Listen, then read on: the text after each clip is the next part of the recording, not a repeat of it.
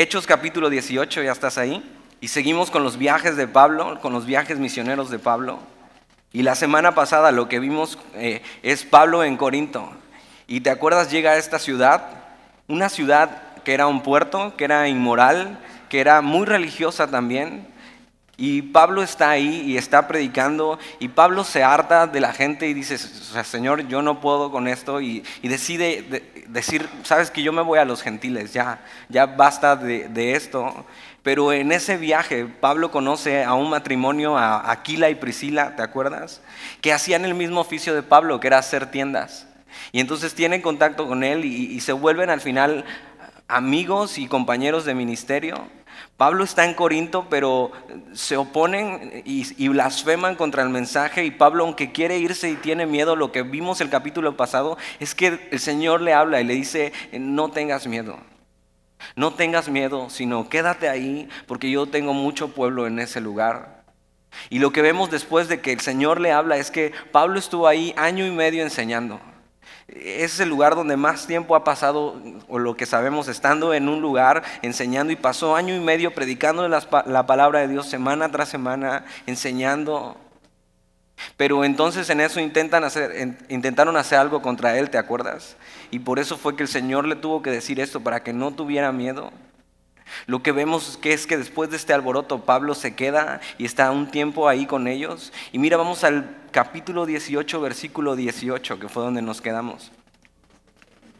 Capítulo 18, versículo 18 dice, mas Pablo, habiéndose detenido, aún muchos días allí, y eso está hablando del año y medio que estuvo ahí y se queda mucho tiempo con los de Corinto, dice, después se despidió de los hermanos y navegó a Siria, y con él Priscila y Aquila. A diferencia de otros lugares que hemos visto donde Pablo ha estado, en este lugar Pablo no fue obligado a salir de Corinto. En todos los otros lugares que hemos visto donde Pablo ha llegado, las personas lo han obligado a irse porque lo han querido matar. Pero en Corinto vimos que el Señor salió a su defensa y él no tuvo ni siquiera que defenderse. Y el Señor le dijo, quédate ahí, hay mucho pueblo en ese lugar. Pablo obedeció, se quedó año y medio, pero después de año y medio Pablo sale de este lugar y por primera vez él no fue obligado a salir de ahí por, por la situación, sino que Pablo se va porque es tiempo de irse, no porque lo persigan. Pablo ha confiado en la promesa que el Señor le dio, que tenía mucho pueblo en ese lugar. Y Pablo estaba en Corinto obedeciendo y confiando y no temiendo porque Dios le había dicho eso. Pero ahora Pablo tiene que irse. Y, es la importancia de, de saber escuchar a Dios en nuestra vida. De tener una palabra de Dios para poder seguir haciendo lo que estamos haciendo. De no vivir nuestra vida a la deriva. Y un claro ejemplo es Pablo. Cómo Pablo no vive su vida a la deriva, sino toma en cuenta mucho lo que Dios le dice y eso es lo que hace. Pablo solamente se quedó ahí porque Dios le dijo, quédate ahí porque yo tengo mucho pueblo en ese lugar. Y Pablo obedeció y escuchó la voz de Dios y, eso, de eso se trata seguir a Jesús. De escuchar su voz, de seguirle, de estar dispuestos a hacer lo que Él nos está pidiendo por difícil que parezca. Aunque tengas miedo, sabemos que Pablo tiene miedo porque el Señor le dice, no temas. Y puede parecer increíble que alguien como Pablo tenga miedo. Porque no sé si tú te los imaginas, yo cada vez que leo de alguien en la Biblia trato de imaginarlo cómo era físicamente y cómo era su carácter. Y yo me imagino a Pablo, dicen que era chaparrito, que era un poco medio pelón y que parecía que era medio gruñón. Entonces no parecía una persona que fuera a tener miedo. Y por lo que vemos y la valentía que tiene, donde que va a lugares y lo arrastran y lo dejan como muerto, y, Pablo se levanta y, y vuelve. Pero la verdad, ¿quién no ha tenido miedo en nuestro caminar con Jesús? Hasta Pablo. Y por eso es muy importante lo que Dios le dice, tan importante que ocupó año y medio de su vida para quedarse en Corinto por lo que Dios le dijo. Y enseñó a la iglesia y vamos a ver más adelante qué pasa con esa iglesia. Entonces, versículo 18, más Pablo, habiéndose detenido aún muchos días allí, después se despidió de los hermanos y navegó a Siria y con él Priscila y Aquila. Y se vuelven sus amigos, pero no solo eso, sino sus compañeros de ministerio. Es un matrimonio, y acuérdate, Pablo es soltero, pero ahora tiene un, un matrimonio que es amigo de, ellos, de él, y que no solo eso, sino que se dedican a lo mismo, que es hacer tiendas. Y no solo eso, sino que son compañeros de ministerio. Y vamos a ver que este matrimonio se vuelve una bendición en la vida de Pablo. Algo que yo he visto aquí en Semilla es eh, que hay muchos matrimonios que se suman a servir a Dios y que son una bendición para todos los demás. Algo que puedes orar para tu, matrimonio es que tu matrimonio sea bendición para los demás. Me encanta ver cuando eh, tenemos un ministerio de oración, por si no sabías, y y normalmente Pedro, que Pedro no el discípulo, sino Pedrito el que está encargado de la oración, invita a los matrimonios a orar. Y, es bonito ver eso, que antes de que tú llegaras ya había un, matrimonio orando por ti allá adentro. Y tú y tu matrimonio pueden ser de bendición para la iglesia. Y vamos a ver que Priscila y Aquila, este matrimonio que Pablo conoció en este capítulo, son, son de bendición para la iglesia y dice que con él Priscila y Aquila, versículo 18, y sigue diciendo ahí, habiéndose rapado la cabeza en Sencrea, porque tenía hecho voto. Lo que nos dice aquí es que no sabemos por qué, la Biblia no nos da más detalles. Podemos suponer un poco por qué pasó esto, pero esto de que se rapó la cabeza y que tenía hecho un voto es que posiblemente Pablo, estando en Corinto, decidió hacer eh, un voto llamado el Nazareo, el voto nazareno. Es muy probable que hizo este voto que puedes anotarlo ahí, que está en Números capítulo 6, no vamos a ir ahí, pero puedes checarlo. Números capítulo 6. Y entonces el voto nazareo de lo que trataba era de consagrarse. Y unas cosas que hacían era no tomar vino, no cortarse el cabello y no acercarse a un cadáver.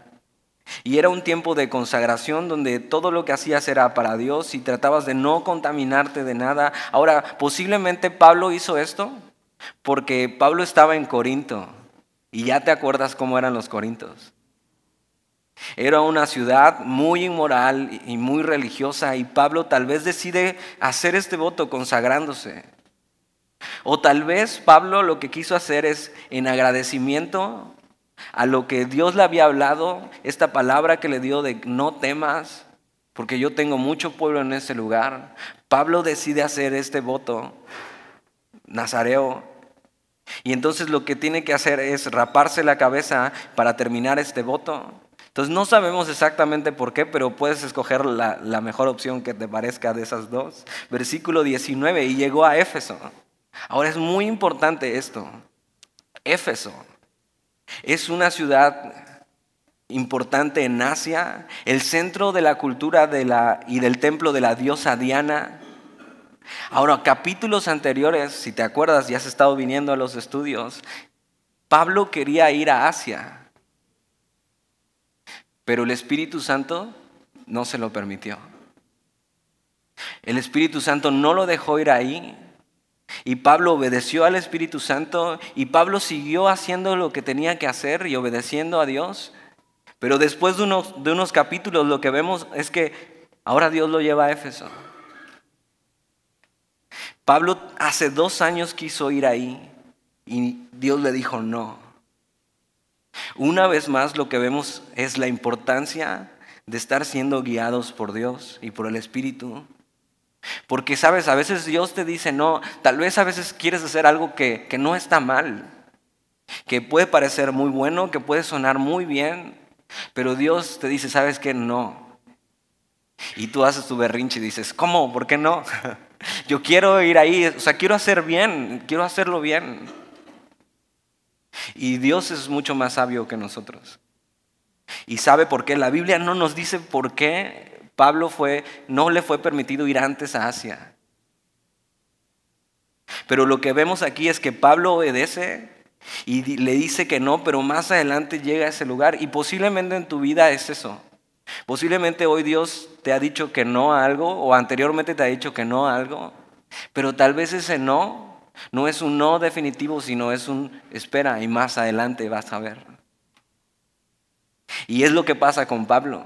Le dice, no te es permitido ir a Asia ahorita, pero pasan dos años. A lo mejor Pablo ya ni se acordaba que quería ir a Asia. A lo mejor a ti ya se te olvidó lo que querías hace dos años. Pero puede ser que Dios diga, ahora sí, ahora es tiempo. Y sabe, es mucho mejor hacer las cosas en el tiempo de Dios. Y has escuchado eso, los tiempos de Dios son perfectos. Ya todo el mundo lo dice, aunque no sean cristianos. Pero es cierto, todo Dios lo hizo hermoso en su tiempo.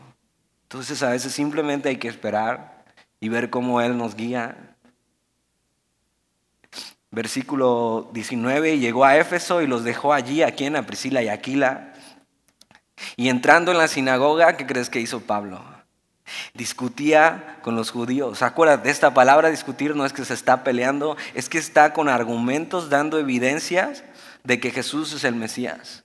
Y era el, modus de Pablo, llegar a la sinagoga, argumentar con los judíos y decirles en las escrituras por qué Jesús era el Mesías. Ahora, si te has dado cuenta, en la mayoría de los lugares que ha llegado Pablo, o lo han corrido de ahí, o algunos han creído y otros no y lo han perseguido, pero mira lo que pasa en Éfeso.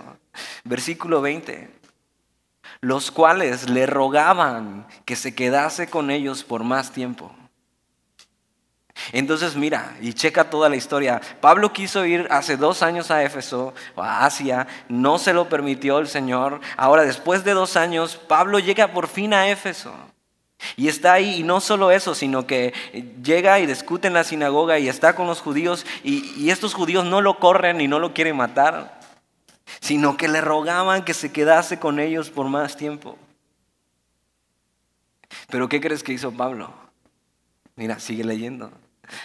Mas no accedió. Dice, ¿cómo Pablo? O sea, ¿no querías venir aquí antes?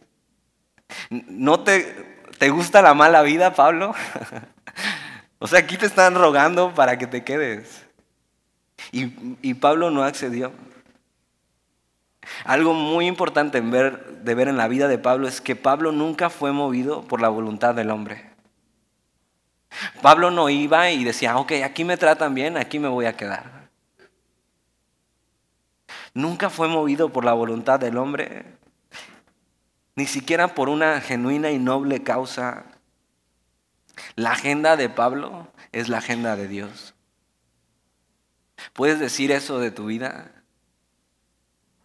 Mi agenda es la agenda de Dios. Es lo que Dios quiera. Pablo sabe decir que no. Y, eso es algo muy importante. A veces no sabemos decir que no. A veces queremos agradar a los demás. y sabes, nunca funciona.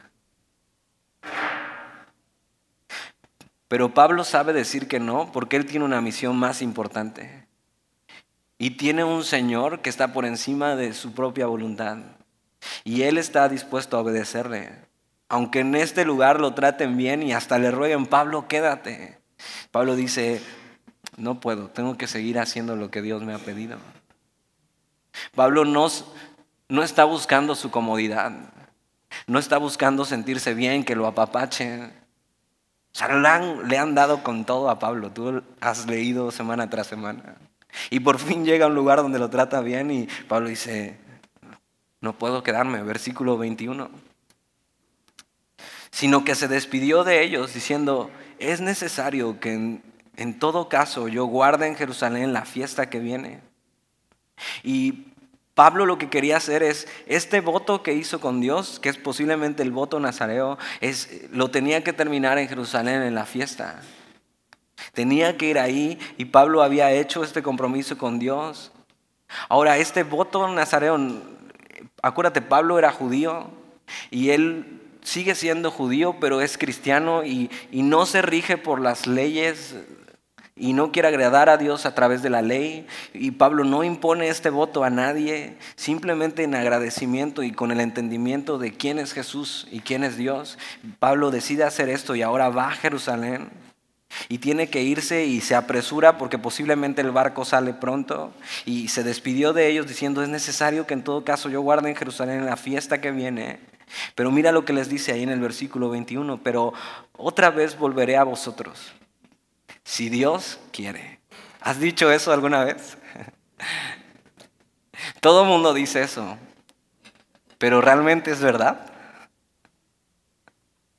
Es decir, no, nos vemos, nos vemos la próxima semana, si Dios quiere. Pero a veces no es eso, sino es sí, coma, Dios quiere. A veces en nuestra vida no es si Dios quiere, sino es sí, Dios quiere. Y decimos que Dios quiere aunque Dios no quiera. Pero este dicho de Pablo es una realidad en su vida. Si Dios quiere. Y debemos aprender a vivir así. Santiago capítulo 4 habla acerca de eso. No digan haremos aquello o haremos esto o compraremos o venderemos. Realmente pongamos toda nuestra vida en las manos de Dios y, y si Dios quiere, lo haremos. Pero y si no quiere, no lo haremos. Es lo mismo que Jesús dice antes de ir a la cruz. Señor, si puedes que pase de mí esta copa, pero que no sea mi voluntad, sino la tuya. Claro, suena más bonito si Dios quiere. Pero realmente es eso, Señor, que no se haga mi voluntad, sino la tuya. Y Pablo lo que dice, y fíjate cómo no se aferra a, esto, a Éfeso, a donde quería ir, a donde lo tratan bien, sino Pablo dice, tengo que irme porque tengo que cumplir esto, pero otra vez volveré a vosotros solo si Dios quiere. Pero Pablo está consciente de que posiblemente Dios no quiera y nunca más regrese a Éfeso. Y nunca más vuelva a ver a estas personas y nunca más llegue a ese lugar donde tanto quería ir, porque es una ciudad muy importante, Éfeso. Y entonces Pablo le dice eso, si Dios quiere, y zarpó de Éfeso. Versículo 22. Habiendo arribado a Cesarea, subió para saludar a la iglesia y luego descendió a Antioquía. Y podríamos leer esto y pasar de largo. Pero hay mucho en este versículo. Pablo va a la fiesta a cumplir su voto y, llega a Antioquía, pero si te acuerdas, en Antioquía está la iglesia que envió a Pablo de misionero. Y es como si Pablo regresara a su iglesia local y tiene tres años que salió en su último viaje y seguramente en esa iglesia va a ver a sus amigos que tiene tres años que no ve, que saben, Pablo está sirviendo al Señor y está haciendo de misionero. Imagina las historias que ha acumulado Pablo durante tres años. Imagina las historias que tiene que contar a sus amigos después de tres años. Cuando leía esto recordaba que cada año hacemos un retiro de líderes y pastores en Cuernavaca y ya tenemos muchos amigos ahí, pastores de otros lugares, el pastor Jaime y los que sirven con él. Y cada año que vamos, podríamos pasarnos horas platicando de lo que Dios ha hecho en ese año, en la vida de las personas, en la iglesia, en nuestras vidas. Y es un tiempo muy bonito ver después de tiempo amigos que están sirviendo al Señor contigo y poder platicar de las cosas que Dios ha hecho. Y yo me imagino a Pablo haciendo esto. Versículo 23. Y después de estar allí algún tiempo, salió recorriendo por orden la región de Galacia y de Frigia. Y, y esto lo que es es el tercer viaje misionero de Pablo. ¿Te das cuenta? Ya vamos al, por el tercer viaje de Pablo. Y hemos estado caminando con él. Y hemos estado viendo las cosas que Dios ha hecho en su vida. Y hemos visto la gloria de Dios en estos viajes. Y, y en Pablo comienza el tercer viaje misionero. Y después de estar allí algún tiempo salió recorriendo por orden la región de Galacia y de Frigia. Y mira lo que hacía Pablo, cuál era su trabajo, confirmando a todos los discípulos. Esta palabra confirmando es fortaleciéndolos o afirmándolos. Pablo lo que hace es ir por las iglesias fortaleciendo y animando y recordándoles las mismas cosas a, los discípulos. Y si te has dado cuenta, lo que hacemos semana tras semana es hablar de lo mismo. Es recordarte las mismas cosas.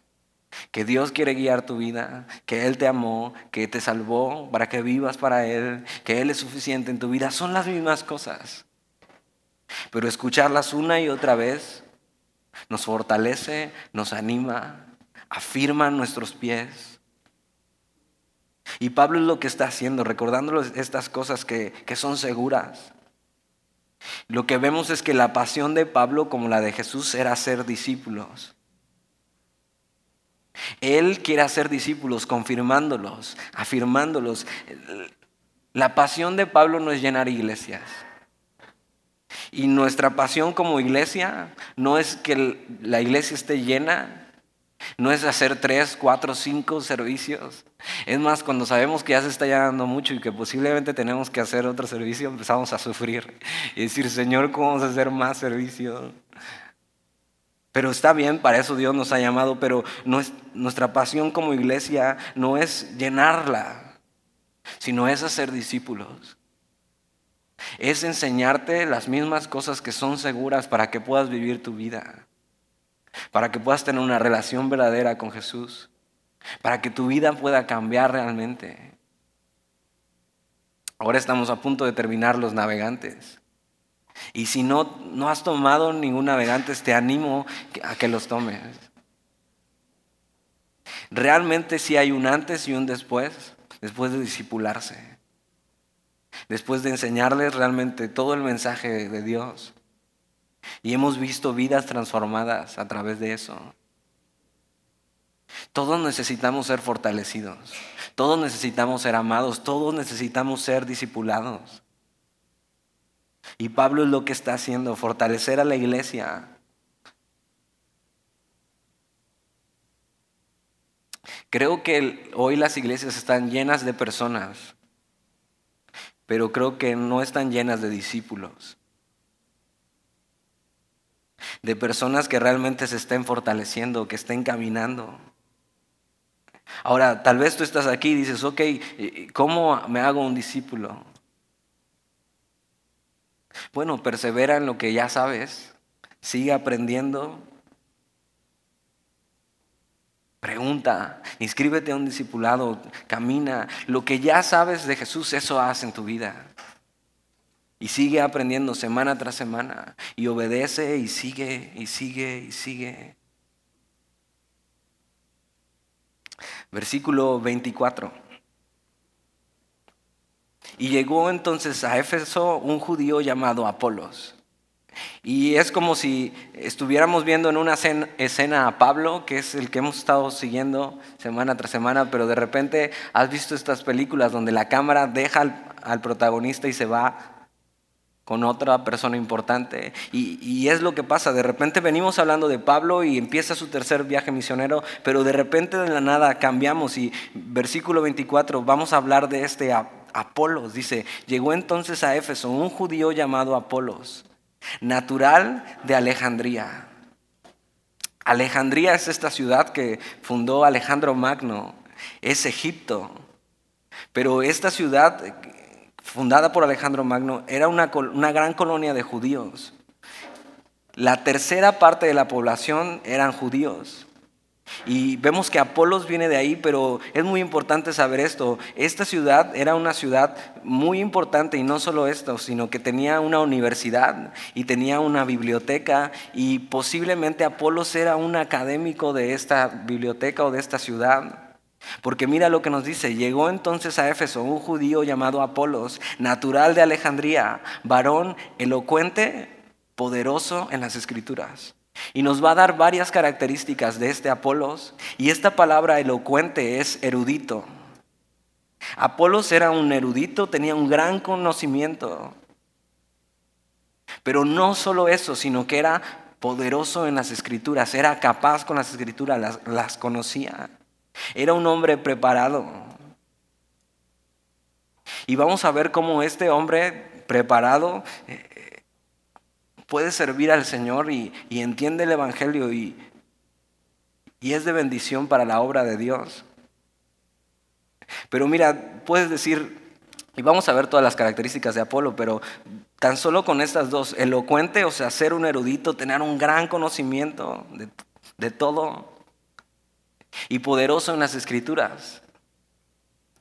Y es muy complicado ver eh, personas tal vez con, con estas características.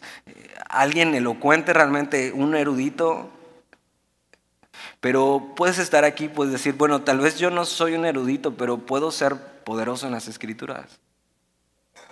Y vale mucho más que ser un erudito, aunque está bien. Yo no soy un erudito. Pero vamos a ver que este hombre era un hombre preparado, con un amplio conocimiento académico, que conocía las escrituras. Y, algo que tienes que saber es que el Evangelio es algo intelectual también. Y Dios demanda el máximo de nuestra inteligencia para conocerle. Dios quiere que pongas toda tu mente en Él, que uses toda tu mente para conocerle. Pero también es algo espiritual. Y este hombre tan inteligente pero poderoso en las escrituras, vamos a ver otras características de él, versículo 25. Este había sido instruido en el camino del Señor. Entonces era alguien que estaba siguiendo al Señor, que estaba eh, en, la palabra, Dice, y siendo de espíritu fervoroso, otra característica más. Esto quiere decir que estaba hirviendo por dentro o estaba ardiendo. E, es, es un hombre que estaba en fuego por, por el mensaje y en fuego por Jesús. Entonces, mira, tenemos que era elocuente, que era poderoso, que tenía un espíritu fervoroso, estaba ardiendo por Jesús.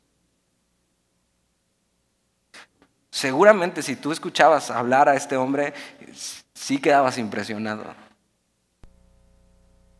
A todos les gustaría escuchar un predicador así, o tener un pastor así. Dice, y de espíritu fervoroso, y dice, hablaba y enseñaba diligentemente lo concerniente al Señor. De nadie más se nos da tantas características como de Apolos.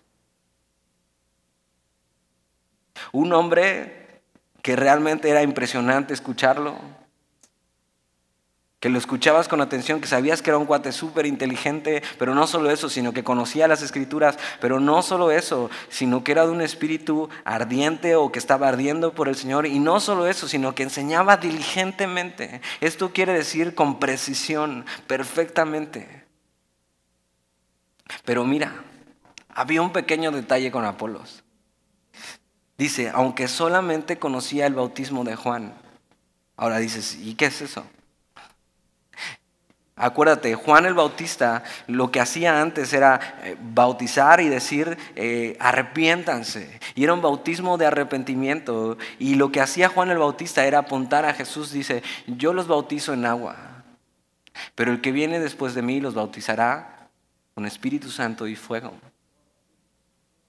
Y posiblemente este hombre conocía el camino del Señor, era un cristiano, conocía de Jesús, había puesto su fe en Jesús.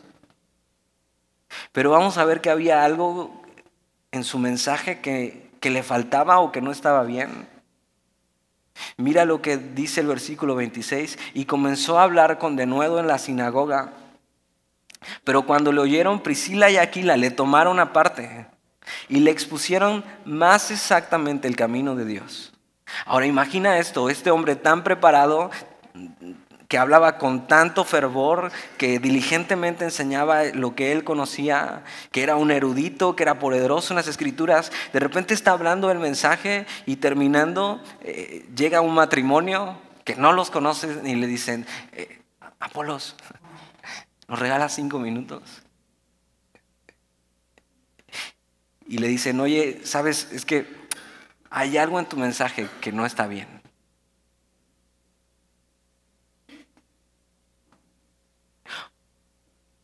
Y sabes, a nadie nos gusta que nos corrijan.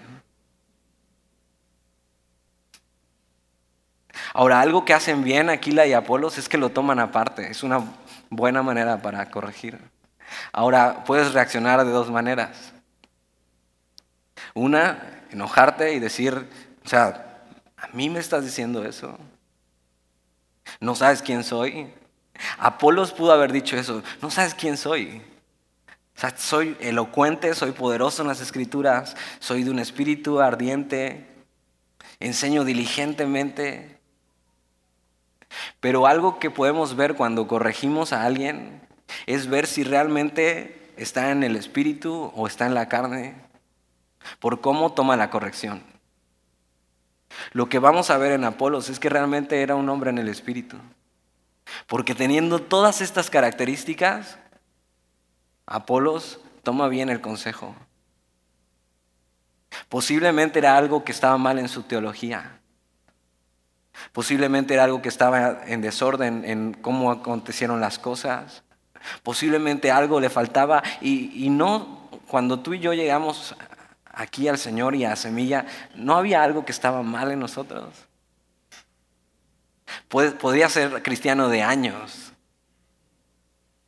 pero que había tal vez algo que estaba chueco por ahí, que no habías entendido bien. Y mira, puedes tener todas estas características y todos estos dones, pero, pero si no estás dispuesto a que te corrijan, posiblemente no estás listo para la obra de Dios. Versículo 26, y comenzó a hablar con denuedo en la sinagoga, pero cuando le oyeron, Priscila y Aquila le tomaron aparte y le expusieron más exactamente el camino de Dios. Versículo 27, y queriendo él pasar a Acaya, los hermanos le animaron y le escribieron a los discípulos que le recibiesen. Entonces, por este versículo sabemos que Apolos tomó bien la corrección. Y al menos que tú tengas mejores características que Apolos, puede ser que no tomes bien la corrección, pero si no tienes más características que Apolos, Necesitas tomar la corrección y decir, creo, que sí. Sí necesito cambiar algo, que sí sé que hay algo que no está bien, creo que sí. Y eso requiere humildad.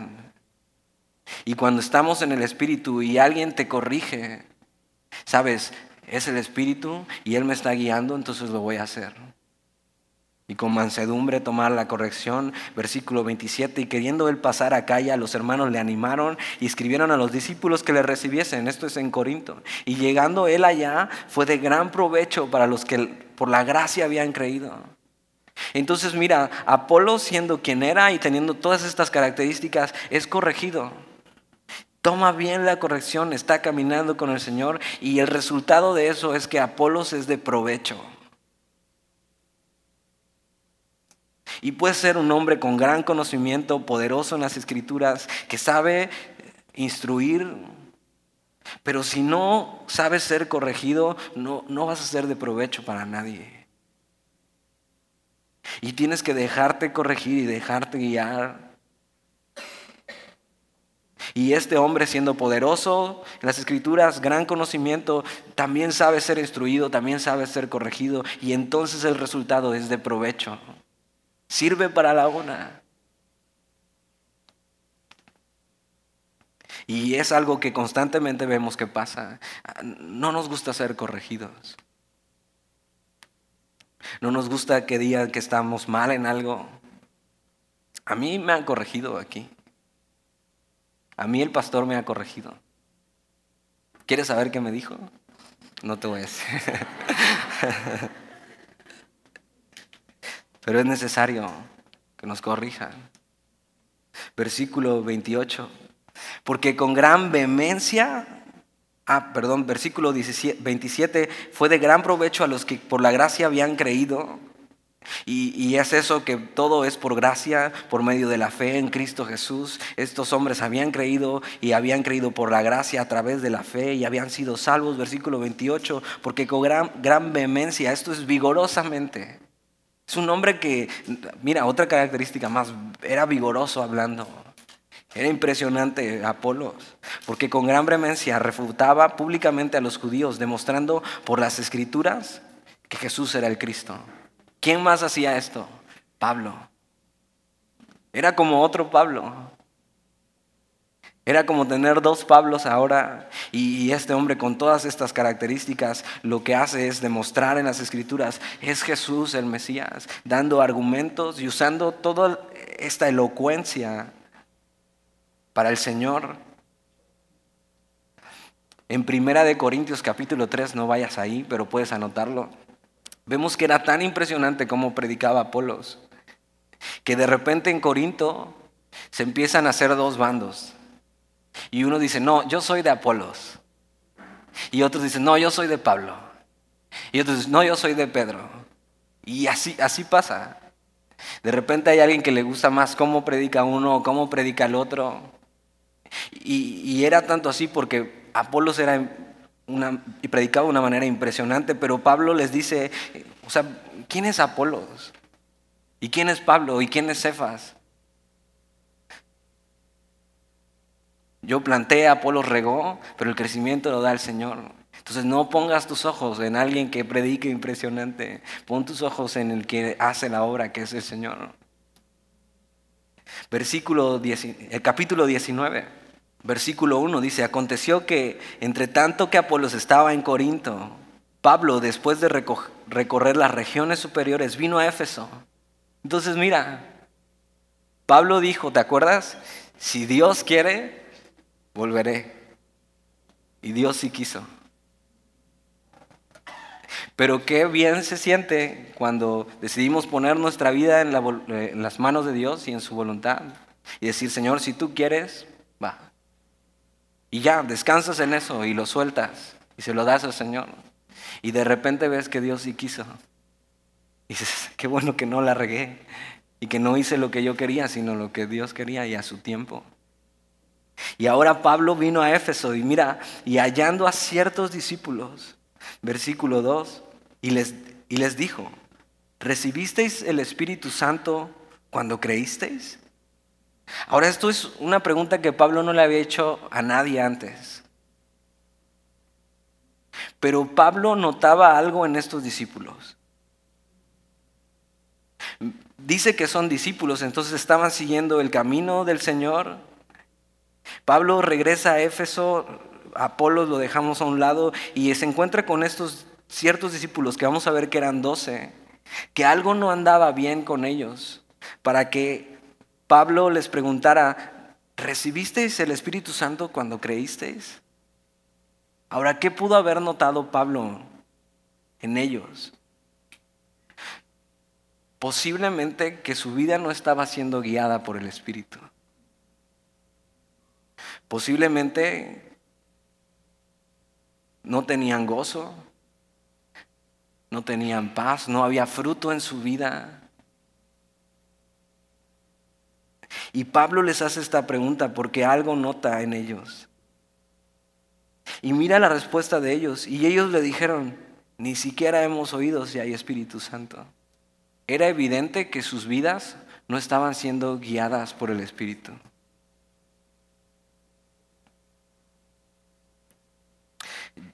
Yo creo que hay muchos discípulos que su vida no da evidencia de que están siendo guiados por el Espíritu. No sabemos si realmente ellos ya habían creído en Jesús, porque acuérdate, hay tres posiciones en las que creemos del Espíritu Santo. Una es que está al lado de ti convenciéndote de pecado cuando aún no has creído. La otra es que cuando crees, Él viene a morar en ti, pero la otra que está diciendo Pablo es, eh, es esta llenura del Espíritu. Que lo que vemos que pasa en la iglesia es que les da poder y poder para vivir para el Señor, para hablar de Él y, y que trae fruto a nuestra vida.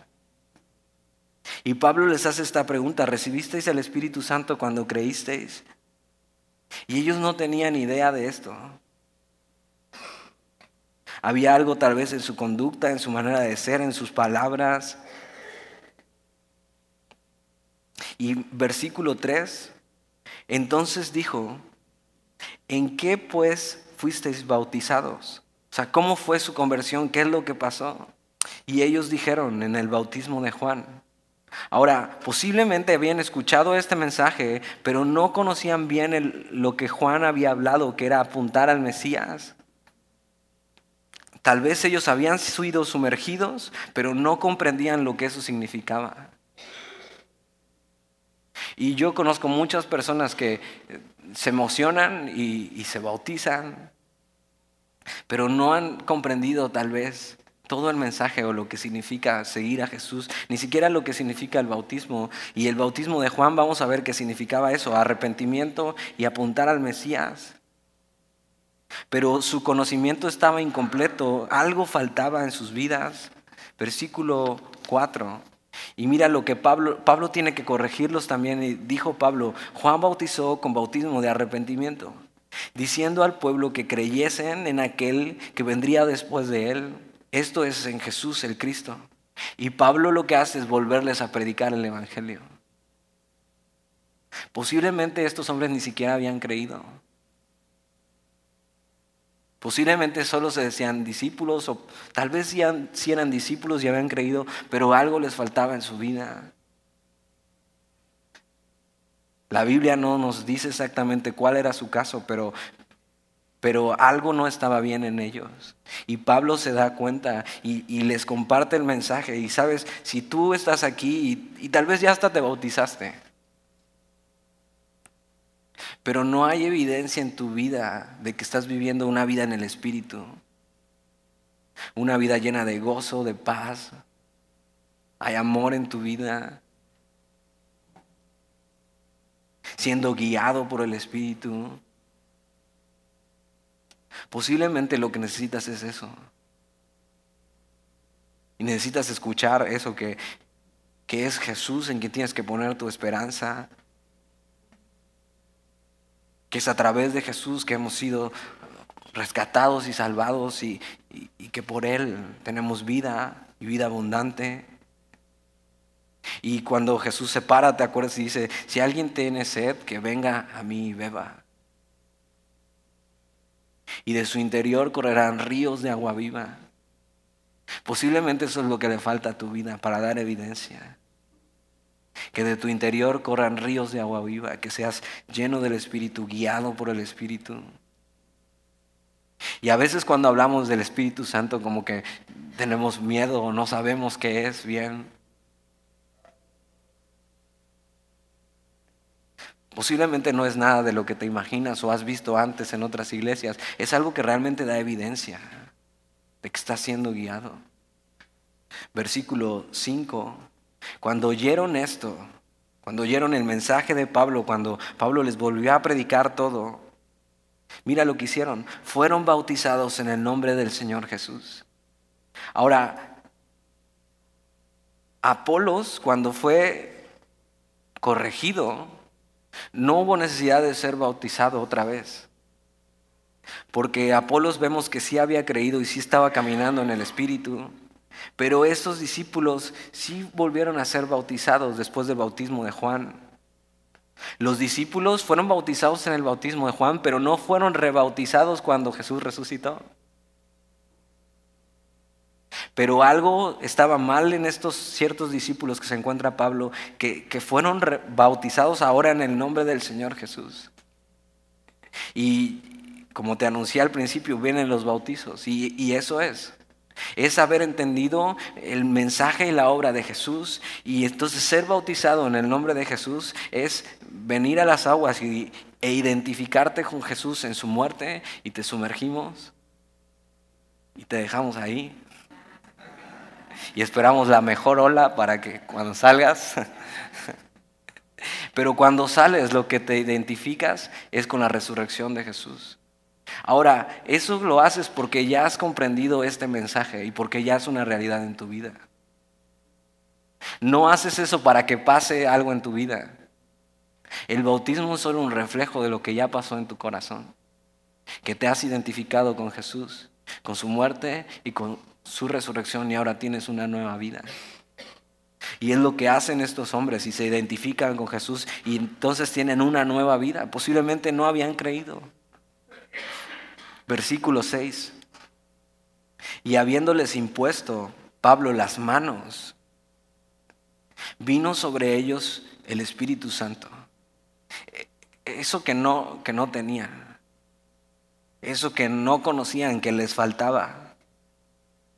Ahora, Pablo no les está poniendo las manos como para pasarles algo, para pasarles el Espíritu o algo. A veces hay creencias en las iglesias. El Espíritu Santo no es como lo del toques toques. que te agarras de las manos y se pasa. Pablo lo que hace es poner sus manos identificándose con estos hombres. Y entonces el Espíritu Santo desciende sobre ellos. Y son llenos del Espíritu.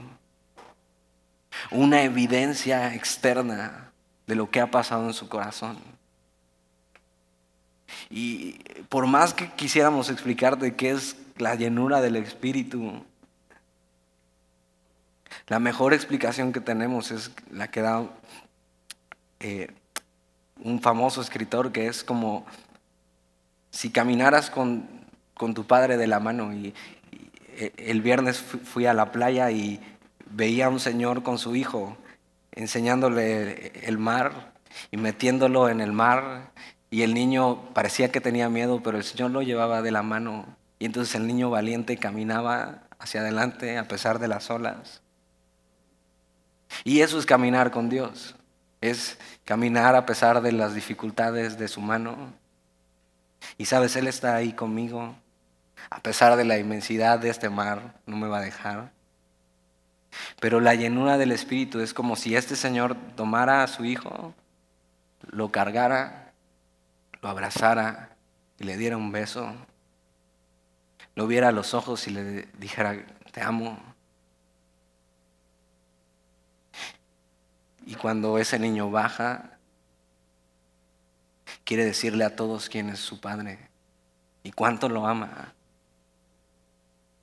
Creo que es la mejor manera de explicar lo que es la llenura del Espíritu.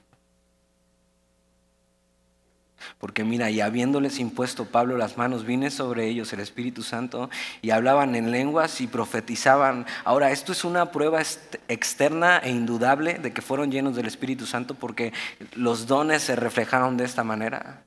Esto es una prueba externa de que realmente habían comprendido el mensaje. Pero lo que esta prueba demuestra es que están llenos del Espíritu, pero no solo eso, sino que eh, esto lo que hacen sus vidas es la profecía se les es dada para entender los misterios de Dios y las lenguas que son otros idiomas se les dan para hablar a otras naciones. Esa es la llenura del Espíritu. Dios nos llena de Él y nos es revelado su mensaje y sus misterios. ¿Para qué? Para que podamos hablar de Él a todos. No es nada raro.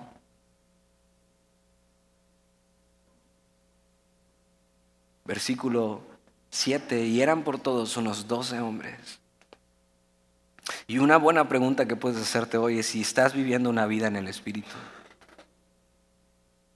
Si ya has experimentado en tu vida el ser lleno. Muchas veces caminamos nuestra vida queriendo cambiar nosotros nuestra vida, pero lo que necesitamos es ser llenos del Espíritu para ser testigos eficaces y que haya fruto en nuestra vida de quién es nuestro Padre.